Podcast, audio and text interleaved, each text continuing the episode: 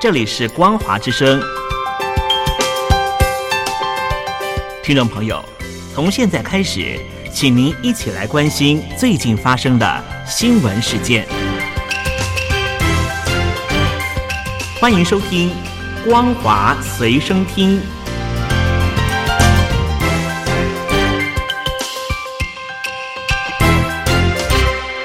听众朋友您好，欢迎收听《光华随身听》，我是嘉玲。我们来关心最近发生的新闻。美国《华尔街日报》引述最新研究披露，在 Google、YouTube 等西方社群平台搜寻武汉肺炎起源、中国人权状况等讯息，经常发现反映中国大陆官方立场的内容出现在最醒目的位置，抨击西方观点的内容也比以前更多，显示中国大陆资讯战能力更加精进，也更加肆无忌惮。根据报道，美国智库布鲁金斯研究所和目的在研究以及抵制专制政府影响的保障民主联盟的最新报告指出，反映中国大陆对其人权记录和武汉肺炎起源立场的内容，在 Google 等搜寻引擎和影音平台 YouTube 的搜寻结果经常显示在第一页。即便是以中性词汇搜寻，例如新疆等地名，符合中国官方立场的讯息仍然在前面。举例来说，从去年十一月到今年二月的一百二十天里，在 YouTube 搜寻新疆，几乎每天都有中国官方媒体的内容位列前头。在 Google 的新闻界面上，也有将近九成时间出现相同情况。而这些内容通常否认媒体和学术研究指控新疆人权遭侵犯，斥责相关说法是西方政府联合抹黑中国大陆。此外，在 YouTube 搜寻迪特里克堡的前十个结果，中国官媒也占一半。中方曾经指控美军迪特里克堡生物实验室是五肺病毒源头。报告主要作者之一布兰特坦言，这项发现令人惊讶。若是从没有听过新疆人权状况的人，就会在 Google 上看到洗白中国人权记录的内容。瑞典布罗斯大学资讯研究学教授海德尔警告，搜寻得到的内容通常会被认为中立，借此做研究就会以为自己已经了解真相。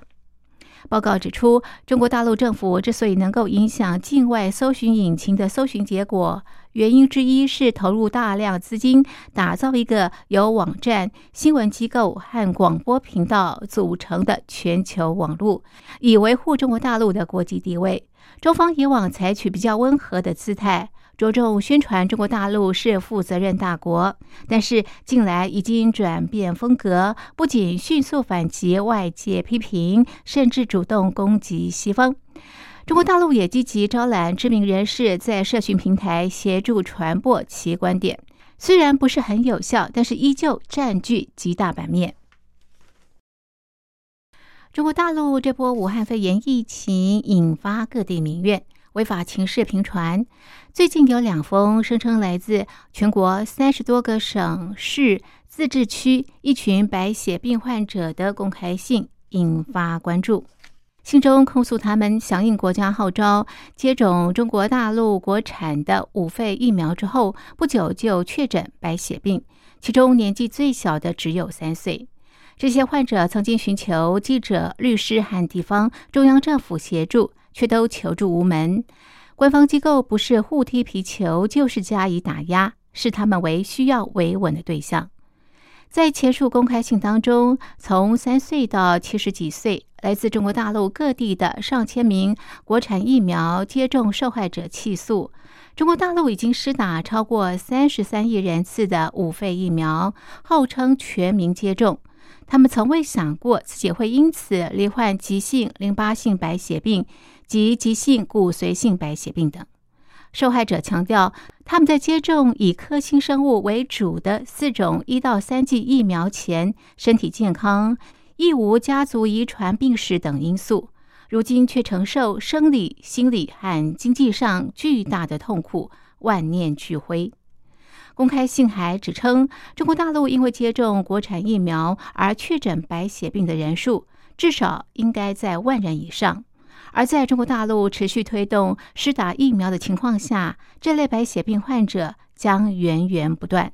但是媒体说，目前一律不关注、不报道疫苗造成的副作用。信中还贴出国家卫健委三月至地方当局的公文，通知有自称疫苗接种受害者的网友在网络上串联，必须防范这些组织集体活动。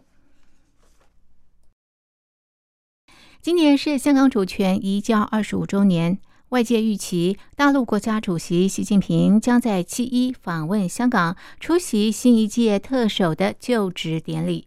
但是知情人士透露，习近平这一次的访问香港行程可能比预期的短暂。相关官员正在研究将习近平访问香港的行程压缩到七一当天。如果万一疫情再次大爆发，也有可能不会成行。《华尔街日报》引述知情人士指出，过去大陆国家领导人访问香港都会逗留多天，并且到多地探访。习近平访问香港行程目前还没有确认。有鉴于香港爆发的奥密克戎变种病毒疫情，他的办公室一直担心习近平接触到病毒的风险高，而一些在香港的中共官员已经开始为可能的访问做好准备。例如，限制自己与访客的互动，以免遭受到感染。知情人士还表示，有可能与习近平会面的香港官员和政坛人士，可能需要在会面前自我隔离七天。如果习近平真的成行，预计将出席第六任香港特首的就职典礼，并且发表谈话。检阅共军驻港部队，以及与香港政坛人士会面，然后在当天返回中国大陆。习近平上次访问香港是二零一七年，香港庆祝回归二十周年，访问行程三天。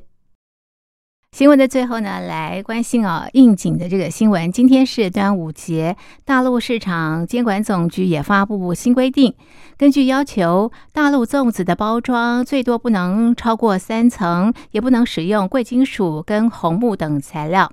根据新华社报道，大陆市场监管总局发布限制商品过度包装要求食品和化妆品国家标准第一号修改单。根据这个新的强制性标准，粽子、月饼等商品包装不得超过三层，材料不能使用贵金属和红木。根据估算，粽子的包装体积将缩减百分之五十八，月饼的包装体积将缩减百分之四十二。同时，新规定也严格规范混装要求，规定粽子不应与超过其价格的其他产品混装，月饼不应与其他产品混装。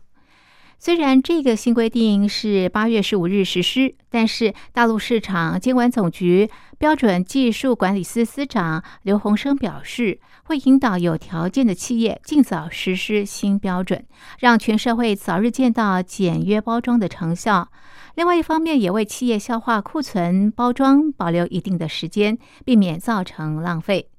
报道指出，未来大陆官方将深入开展包装治理，针对粽子、月饼、茶叶等重点商品，加大抽检、网络监测、广告价格监管力度。对于过度包装违法行为以及生产销售环节进行全链条查处，并纳入信用惩戒机制。根据《每日经济新闻》报道，大陆包装废弃物大约占城市生活垃圾的百分之三十到百分之四十，其中很大一部分由过度包装产生。报道指出，过度包装喧宾夺主、华而不实，严重浪费资源，更抬高了市场物价。有的还涉嫌消费欺诈。此外，过度包装也使消费者无法判断商品的价值，严重误导消费者，助长了送礼攀比的不良气息。以上是本节的光华随身听，谢谢您的收听，在此祝福大家端午佳节愉快，我们下次见，拜拜。